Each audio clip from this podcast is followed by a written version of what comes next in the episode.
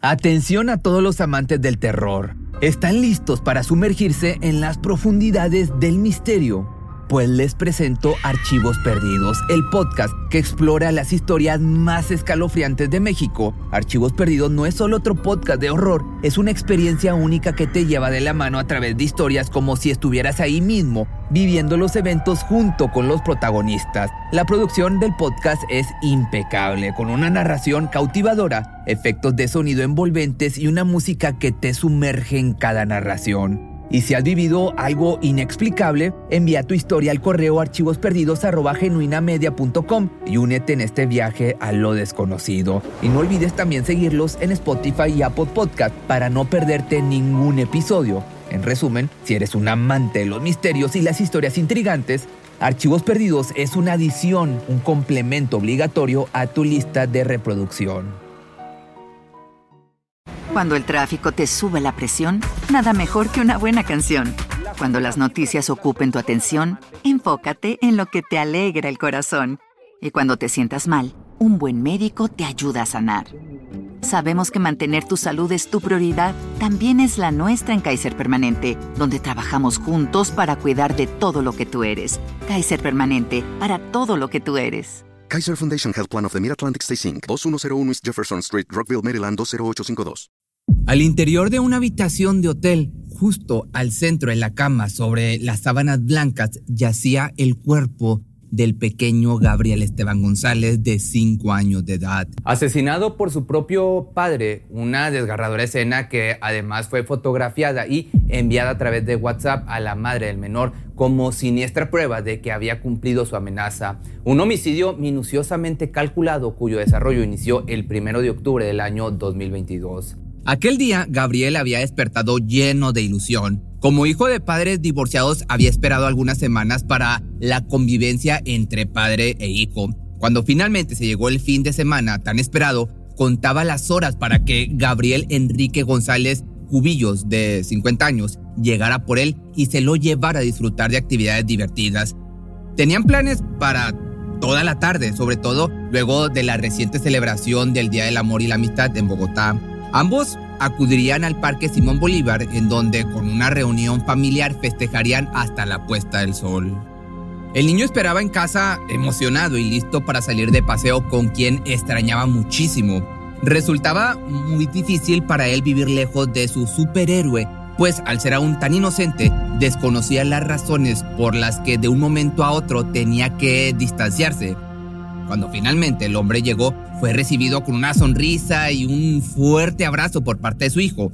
Los dos dijeron estar listos para partir e iniciar el día, pero antes, Enrique le pidió a su expareja que por favor le permitiera usar el sanitario. Posteriormente, Gabriel y su madre, Consuelo Rodríguez, se despidieron con un beso en la mejilla asegurando que se vería nuevamente por la noche. La mujer en aquel momento no sospechó en ningún momento que ese instante sería el último que compartiría con su hijo. Las horas transcurrieron y nada parecía fuera de lo normal. Consuelo esperaba al interior de su domicilio, en la localidad de Usme, en una comunidad llamada Sierra Morena, la llegada de su ex esposo con su hijo. Sin embargo, la noche se hizo presente sin noticia de ellos. Alrededor de las 9 de la noche comenzaron a ocurrir cosas sumamente extrañas. Primero, la hermana de Enrique recibió un sospechoso mensaje en este le decía que no regresaría a casa y que buscará algunas cosas guardadas en su moto, la cual estaba estacionada en el barrio Castilla, en Bogotá. Rápidamente acudió a donde se le indicó y encontró 8 millones de pesos junto con un documento que contenía algunas indicaciones de cómo usar y qué hacer con sus pertenencias. En ese momento no estaba claro lo que realmente sucedía, hasta una hora más tarde que hubo otro mensaje de texto, ahora enviado a la madre del niño, quien, preocupada por la ausencia de su pequeño, permanecía atenta a su celular. Cuando finalmente timbró y vio el nombre de su expareja, pensó que le diría que ya estaba en camino o algo parecido. Sin embargo, en su lugar, el hombre le hizo una singular petición. Le dijo que fuera al sanitario de su propia casa y que buscara una USB que había dejado ese mismo día unas horas antes. Pronto despertó el interés de Consuelo y se dirigió al sanitario, abrió la puerta, buscó en los rincones y ahí estaba una USB escondida que ciertamente llevaba ahí toda la tarde, desde que su expareja le preguntó si podía pasar. Entre la preocupación y la curiosidad, procedió a conectarla a una computadora. No sabía qué esperar de esa acción tan extraña. Los segundos antes de descubrir su contenido le parecieron horas y cuando finalmente pudo abrir la carpeta, vio dos archivos que le helaron la sangre.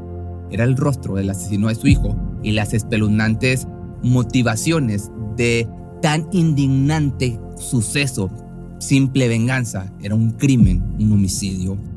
Enrique González y Consuelo Rodríguez, déjame te cuento de ellos, mantuvieron una relación sentimental durante seis años en la que el pequeño Gabriel fue concebido. Pero de un tiempo para acá sus lazos amorosos se vieron fuertemente afectados por conflictos entre ambos. El hombre había comenzado a mostrar una actitud preocupante y hacía cinco meses que ya no estaban juntos.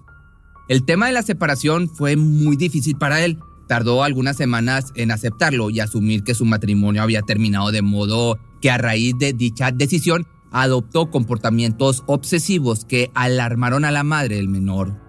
Se volvió muy insistente enviando mensajes a través de WhatsApp, los cuales eran ignorados en su mayoría, por lo que solía acudir a casa de su expareja para esperarla por horas con el propósito de poder hablar. Con su paciencia límite, el tema llegó hasta la comisaría de la familia de Usme, donde buscaron ayuda e intentaron resolver la problemática en la que estaban inmersos. Ahí les aconsejaron distanciarse un poco y le indicaron al sujeto tomar terapias psicológicas. Con respecto al derecho del padre de ver a su hijo, le fueron restringidas las vistas a una vez cada 15 días.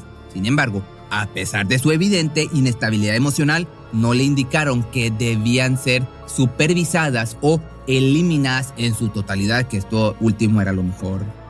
Nunca amenazó con hacerle daño al niño. La relación entre ellos como papá e hijo era muy buena. El niño anhelaba cada 15 días que el papá fuera a recogerlo y contaba con sus deditos los días para verlo. Esto lo confesó la madre posterior al caso. Pensaba que no tenía de qué preocuparse y con las indicaciones de la autoridad no podía negarle al niño ese fin de semana que le tocaba por ley. Nunca imaginé que estuviera tan descontrolado. Esto lo comentó también la madre en una entrevista. El contenido de la misteriosa, ya regresando a donde estábamos, de la misteriosa USB, trataba de dos videos dirigidos a la mujer. Con el primer clic apareció la imagen de González haciendo una serie de recriminaciones en las que señaló todas las situaciones con las que no estuvo de acuerdo durante su relación. La culpaba de algunas cosas mediante una especie de reclamo siniestro que iría mucho más allá que un simple acto de inmadurez. La vida de su hijo estaba en peligro y de eso se percató con el segundo clic cuando abrió el siguiente audiovisual. En este le confesaba que a modo de venganza le arrebataría la vida a su propio hijo. Una consecuencia devastadora solo por haber tomado la decisión de separarse de este monstruo, este sujeto. Consuelo, imagínate, quedó totalmente en shock. No daba crédito a lo que salía de la boca de la persona con la que había compartido tantos años de su vida. Luego de esta desgarradora confesión, Enrique apagó su celular y no se supo más de él. Inmediatamente se dio parte a las autoridades de Tocancipá, municipio en el que vivía el padre del menor. Sin embargo, aún con la red de búsqueda y control activada, fue inútil dar con su paradero. Fue hasta la madrugada del lunes 3 de octubre, en punto de las 4.7 de la madrugada, cuando el teléfono de la madre del menor volvió a sonar, esta vez con una desgarradora noticia. Hora de fallecimiento 3.55 am, asfixia mecánica, no sufrió. Con la mirada borrosa por sus imparables lágrimas pudo leer esa línea que le partió el corazón en mil pedazos.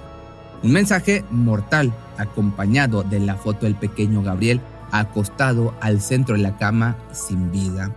Había cumplido sus amenazas. Le quitó la vida a su hijo por mera venganza, haciendo alusión a que finalmente podría ser feliz su expareja con otra persona. Las esperanzas de encontrar al menor con vida se habían reducido ya a cero. Ahora, en medio del dolor, también existía la angustia de no saber en dónde estaba el cuerpo del niño. Aunque demasiado tarde, las autoridades procedieron a revisar las cámaras de seguridad que pudieran trazar la ruta de la hora criminal. Así pudieron rastrearlo junto con su hijo hasta un hotel llamado El Rey, ubicado en Melgar, esto en Tolima. El hombre y el niño habían llegado en punto de las 10.50 de la noche del 2 de octubre del año 2022. Descendieron de un taxi y entraron a recepción para registrarse. Durante el proceso mostró su identificación sin levantar ninguna sospecha y pidió una noche aunque advirtió que probablemente alargaría su estancia. El registro se llevó a cabo sin contratiempos. El recepcionista solo pudo identificar que se trataba de un padre con su hijo, probablemente disfrutando de algunas vacaciones o días de descanso. Una vez que revisaron las cámaras de seguridad, tampoco se detectó algo sospechoso que pudiera dar indicios sobre la tragedia que se avecinaba. El niño recorrió un largo camino con varios testigos que lo vieron de la mano de su futuro asesino, pero, como te digo, nadie se percató de las verdaderas intenciones de Enrique. Incluso el lunes por la mañana se vio salir al papá, pasó por recepción saludando y comentó que iría desayunar. Cuando en horas de la tarde nos percatamos de que la habitación no la habían entregado, mandamos a la camarera a tocar la puerta. Esto lo comentó el dueño del hotel llamado Fabián Vidal. La trabajadora llamó a los huéspedes y al no recibir respuesta procedió a abrir la puerta. Sin embargo, solo alcanzó a distinguir que el equipaje, la ropa y todas las cosas seguían en la habitación. Esto dio lugar a pensar que ambos paseaban en algún lugar turístico y que regresarían más tarde. Pero algo sumamente inusual sucedió ese mismo día, la llegada de un mensaje de WhatsApp cuestionando por el logotipo del hotel, una corona. En tanto dijo que si correspondía a El Rey, llegaron los uniformados de la policía de Melgar. En el despacho se podía ver algunos detectives preguntando por el sospechoso y el niño. Les explicaron a los trabajadores la delicadeza de la situación y rápidamente procedieron a interceptar la habitación. Y ahí estaba, al interior del cuarto número 205, el cuerpo sin vida del menor, tapado con una sábana blanca de pies a cabeza. Pero por otra parte, prácticamente la justicia lo lanzó a la muerte. En ningún momento le quitaron las visitas, solamente le ordenaron que debía ir al psicólogo. Esto lo dijo su madre con respecto a cómo procedió la ley ante la separación entre ella y su pareja. Ese trágico fin de semana se había visto obligada a dejar ir a su hijo con un hombre cuyo estado mental pendía de un hilo. La noticia, imagínate, conmocionó a todo el país trabajadores del establecimiento y sobre todo a Fabián Vidal, quien no podía concebir que un hecho tan aterrador ocurriera dentro de su negocio. Y al siguiente día convocó a la gente de los alrededores para acudir con velas y globos blancos a modo de solidaridad con quienes sufrieron la pérdida del pequeñito de 5 años. Si yo estoy así de conmovido, no me puedo imaginar cómo está la mamá y la familia de este angelito que Dios les dé mucho valor. Esto fue lo que dijo el dueño del hotel, esto último. Una víctima que pagó con sangre la locura de un enfermo mental, su propio padre, a quien esperaba con alegría cada 15 días, a quien amaba con su corazón y quien se suponía debía protegerlo. Su progenitor le falló, el sistema de justicia le falló al ignorar todas las señales de alerta que Enrique González emitió con su previo comportamiento violento. Ya había sido agresivo y nada podía evitar que lo fuera en un futuro. Ahora solo quedaba pues hacer justicia ante tan despiadado crimen. La autoridad de Colombia debía buscar, encontrar y encerrar al culpable, por lo que trabajaron e investigaron todas y cada una de las pistas que pudieran llevar con este monstruo. Inmediatamente se produjo un trabajo en conjunto entre la Policía Nacional la Policía de Tolima, la Policía Metropolitana de Bogotá y la Dirección Nacional de Tránsito y Transporte, cuyo principal objetivo era dar lo más rápido posible con el culpable. La Policía Nacional rechaza rotundamente la violencia contra niños y niñas. Solicitamos a la ciudadanía información por nuestras líneas de emergencia. Fue el llamado que hizo el coronel Néstor Raúl Cepeda Cifuentes, comandante de la Policía del Departamento de Tolima. Por un lado, se realizaban las labores de búsqueda, mientras que por el otro se recolectaban todas las pruebas incriminatorias, entre las que destacaron prendas del niño, un celular, documentos, medicamentos abiertos y una serie de perturbadores videos que documentaron el momento de los hechos. Determinados a hacer pagar al criminal, los investigadores, incluso antes de lograr la captura, aseguraron tener todo el material listo para demostrar la responsabilidad del hombre que perpetró tal, tan brutal crimen. Para el martes 4 de octubre, la ciudadanía estaba totalmente alerta a cualquier avistamiento sospechoso o dato que pudiera agilizar la captura y pronto se recibió una llamada en la que se denunciaba que presuntamente se había detectado al padre de Gabriel Esteban en el sector de la Esmeralda, en la vereda Yucala. Como respuesta se desplegó un operativo por la policía y la fiscalía quienes pudieron encontrarlo exitosamente. El sospechoso iba en un vehículo transitando entre la escena del crimen y Girardot, lugar en el que planeaba esconderse para evadir la justicia. Un detalle que reforzaba la teoría de que el asesinato había sido totalmente premeditado, pues en uno de los videos aseguró que luego de cometer dicha acción se quitaría la vida él mismo. Sin embargo, no fue así, ya que huyó del lugar. Hasta eso fue cobarde. Cuando interceptado por los oficiales, iniciaron un interrogatorio de rutina para verificar datos, pero contrario a lo que se esperaba como reacción por parte del culpable, sorprendió a todos con una actitud calmada y absolutamente natural. Incluso, según el testimonio del coronel Néstor Cepeda, intentó sobornar a la policía para que lo dejaran en libertad. No bastaba con haberle quitado la vida a su propio hijo, sino que por su mente cruzó el pensamiento de que con unos cuantos pesos podrían enterrar su cuerpo junto con su culpa.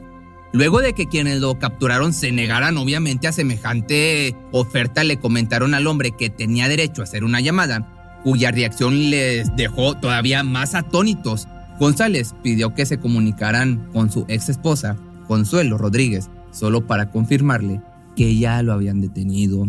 Finalmente, el culpable fue presentado ante un juez de control de garantías por la Fiscalía General de la Nación como principal autor del crimen en contra del pequeño de 5 años.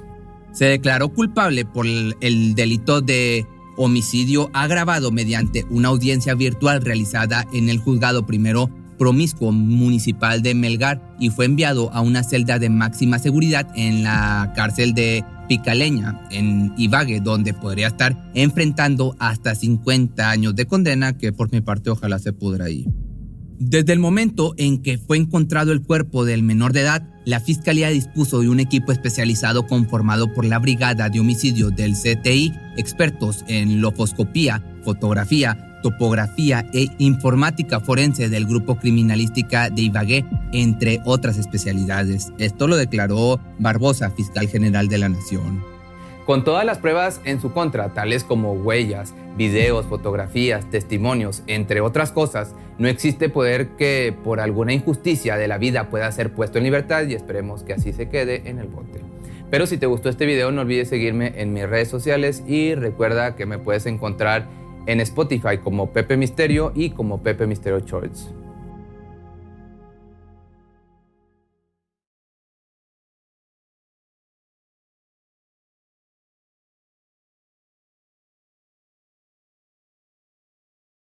Cuando el tráfico te sube la presión, nada mejor que una buena canción.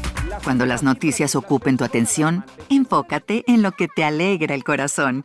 Y cuando te sientas mal, un buen médico te ayuda a sanar. Sabemos que mantener tu salud es tu prioridad, también es la nuestra en Kaiser Permanente, donde trabajamos juntos para cuidar de todo lo que tú eres. Kaiser Permanente, para todo lo que tú eres. Kaiser Foundation Health Plan of the Mid-Atlantic Stay Inc., 2101 East Jefferson Street, Rockville, Maryland 20852. ¿Te preocupas por tu familia? Entonces, ¿por qué darles solo huevos ordinarios cuando pueden disfrutar de lo mejor? Eggland's Best, los únicos huevos con ese delicioso sabor fresco de granja, además de la mejor nutrición, como 6 veces más vitamina D, 10 veces más vitamina E y 25% menos de grasa saturada que los huevos regulares, además de muchos otros nutrientes importantes. Así que, dales los mejores huevos. Eggland's Best. Mejor sabor, mejor nutrición, mejores huevos.